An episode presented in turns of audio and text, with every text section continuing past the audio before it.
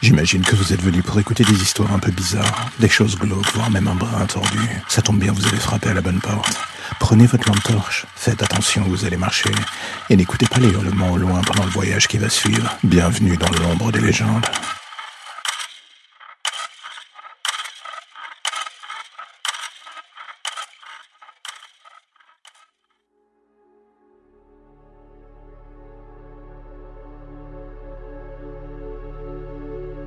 Je me suis toujours demandé ce qui me séparait de l'humain. Enfin, surtout des gens comme vous, à vrai dire. Très vite, j'ai compris que j'étais différent. Que ce soit dans ma vision du monde, de mes envies de redéfinir mes relations avec mes semblables. Et quand je dis semblables, je parle pas de vous. Je parle de ces gens que vous définissez comme des monstres, des abominations. Des choses qui ne méritent que de pourrir dans une cellule. Je peux d'une certaine manière comprendre la peur qui anime votre petit esprit à ce sujet. C'est bêtement humain d'une certaine manière. On rejette ce que l'on ne comprend pas et on se construit un petit monde douillet où on sait qu'il ne nous arrivera jamais rien. Vous savez quoi, je respecte ce point de vue. Et je comprends encore une fois ce qui vous pousse à vous enterrer là-dedans. Mais je pense qu'au fond de vous, vous le savez très bien que c'est une vision du monde si naïve qu'elle finit par en devenir presque touchante. Avec le temps, je dois avouer que j'ai vu vos défauts, j'ai pu les étudier et j'ai appliqué mes petits scénarios pour en tirer parti. Les sites de rencontres, je dois l'avouer, ça reste mon terrain de chasse favori. Ce lieu où on ne cherche que deux choses. L'amour de sa vie ou l'amour d'une nuit pour oublier le quotidien. On est une princesse ou tout son contraire. Ou un prince charmant ou le dernier des enculés. Je dois bien admettre, c'est amusant de jouer un rôle, que ce soit du côté des hommes ou des femmes. On se met un masque, on débite son texte, tout ça en attendant que ça prenne et quand la proie est là, on se met à ramener doucement le fil vers soi, lentement en espérant que ça ne brise pas sur le chemin du retour. On se met à saliver en voyant la proie qui s'approche. Elle-même sait que quelque chose cloche sur une partie de l'équation et pourtant elle continue de venir. Ça fait partie du jeu, j'ai envie de dire, de cette tension que vous avez su mettre en place, sans jamais aller trop loin. Vous laissez planer le doute. On a l'envie, l'espace d'un soir, de se faire plaisir, de se plonger dans une aventure où on ne contrôlera plus rien du tout. C'est ce que j'aime chez vous. Vous suivez toujours le même scénario et à chaque fois que la rencontre se passe, on suit le même déroulé. Les jeux de regard, les petites phrases, ce moment où tout bascule et où le physique finit par remplacer la parole.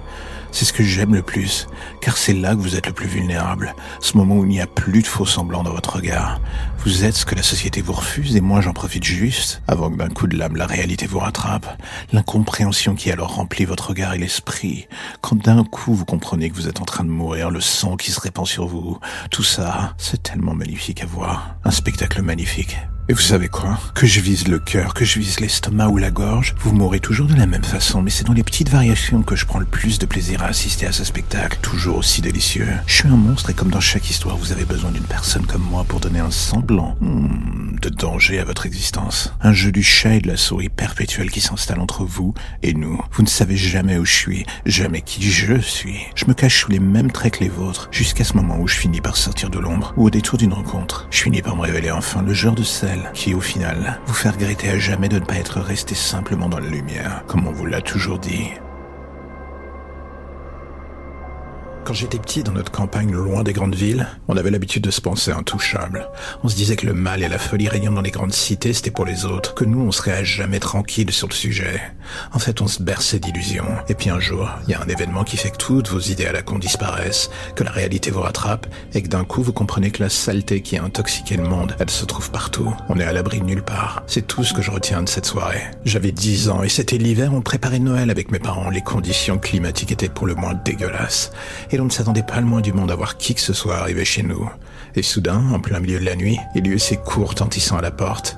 Cette femme et son jeune fils qui nous demandaient s'ils pouvaient utiliser le téléphone de la maison. La femme était tombée en panne à moins d'un kilomètre. Impossible de rester dans la voiture avec le temps. Elle était venue chercher de l'aide. Mon père et ma mère les accueillirent sans sourciller. Et là, je me souviens encore de l'attitude bizarre de l'enfant. Apeuré, craintif, il cherchait sans cesse du regard celui de ma mère. Sa mère, à lui, semblait pressée de trouver un moyen de continuer leur trajet. Autant l'enfant était triste, autant ce qui se dégageait d'elle aurait dû tout de suite nous alerter. On me demanda d'aller dans ma chambre en attendant que mon père trouve une solution pour la voiture. Mécanicien, il proposa d'aller voir lui-même, nous laissant ma mère et moi avec l'enfant et cette femme. C'est ici que tout déropa 30 minutes après que mon père soit parti, et alors que j'étais à l'étage avec l'enfant, j'entendis des bruits de lutte. Suivi de cris quelques secondes après, ma mère arriva en courant dans ma chambre, un couteau à la main. Elle se barricada avec nous. Des bruits et hurlements arrivèrent non loin derrière elle. La femme tapait toutes ses forces sur la porte. Elle voulait la défoncer. C'est là que je compris. Ce n'était pas la mère de l'enfant. Elle l'avait kidnappé. Le téléphone était au rez-de-chaussée. Impossible de prévenir la police. L'intensité des coups redoublait. La porte semblait prête à craquer quand une détonation retentit. Et l'espace d'un instant, tout s'arrêta. On n'entendit que le bruit d'un corps s'affaissant sur le sol. Les secondes qui suivirent me parurent durer une éternité avant que la voix de mon père ne finisse par retentir. Il était revenu en trombe. Pourquoi? Parce qu'il avait découvert la voiture de la femme. Et surtout le fait qu'il y avait un cadavre dedans. Celui de la vraie mère de l'enfant. Lorsque la police arriva, nous découvrîmes que la femme était une patiente d'un hôpital psychiatrique,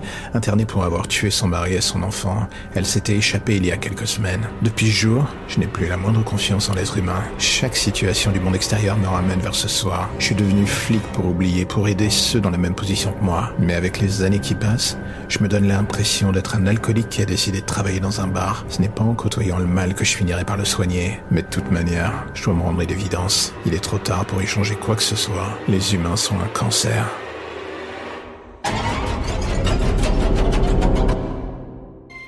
Cela fait trois heures que les flics me demandent encore et encore ce que j'ai vu ce soir-là. Trois heures qu'ils me posent les mêmes questions et que je vois les mêmes regards s'abaisser sur moi. À la fois plein de mépris et de certitude. Le genre de celles qui disent que je me fous de leur gueule. Ils ont tout pourtant dans les mains. Ils ont les bandes vidéo qu'on a filmées dans cette station de métro abandonnée.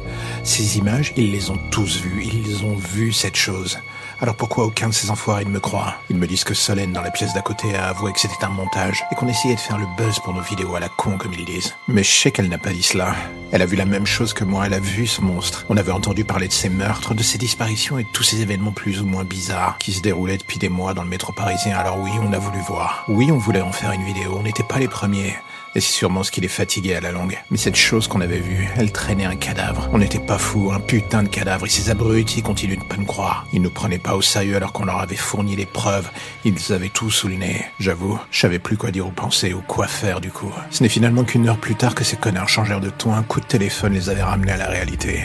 Deux cadavres dans un train de la ligne 13. Un homme massacré et une femme décapitée. D'un coup, nos dires devenaient réalité. Ils avaient enfin compris que cette vidéo et les témoignages qu'on disait étaient vrais. Ce monstre que l'on avait vu était bien réel, ses crimes aussi. Il n'avait pas de nom tangible mais continuait de sévir à sa guise dans le métro et ce soir-là, je vais vous dire, en voyant les coulisses de l'enquête, je compris enfin que la police ne maîtrisait rien et que c'était ça qui les rendait fous. La faute à la pression, l'incompétence, le mépris, j'en sais rien, je pense à un mélange de tout cela. Quand on nous relâcha quelques heures plus tard, les informations parlaient en boucle de ce double meurtre. La police était dans le pétrin car après une accalmie, l'opinion publique s'emparait à nouveau des faits d'armes de ce meurtrier. Sûrement à cause du fait qu'un petit malin avait envoyé à différentes rédactions la copie des images prises dans le métro. Le tout avant que la police ne lui confisque ses bandes. Quitte à être pris pour un con, autant le jouer à fond.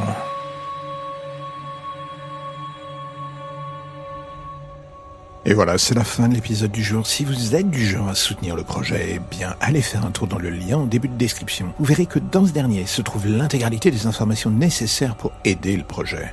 Le soutenir, en parler, partager, s'abonner. Tant de choses à faire, tout cela regroupé en un seul lien. J'ai envie de dire, c'est magique. Alors n'oubliez pas, si vous aimez ce podcast, abonnez-vous, soutenez-le, parlez-en. Vous pouvez le faire dans l'ordre, à l'unité ou comme vous le voulez en fait d'ailleurs. À bientôt mes chers auditeurs de l'ombre.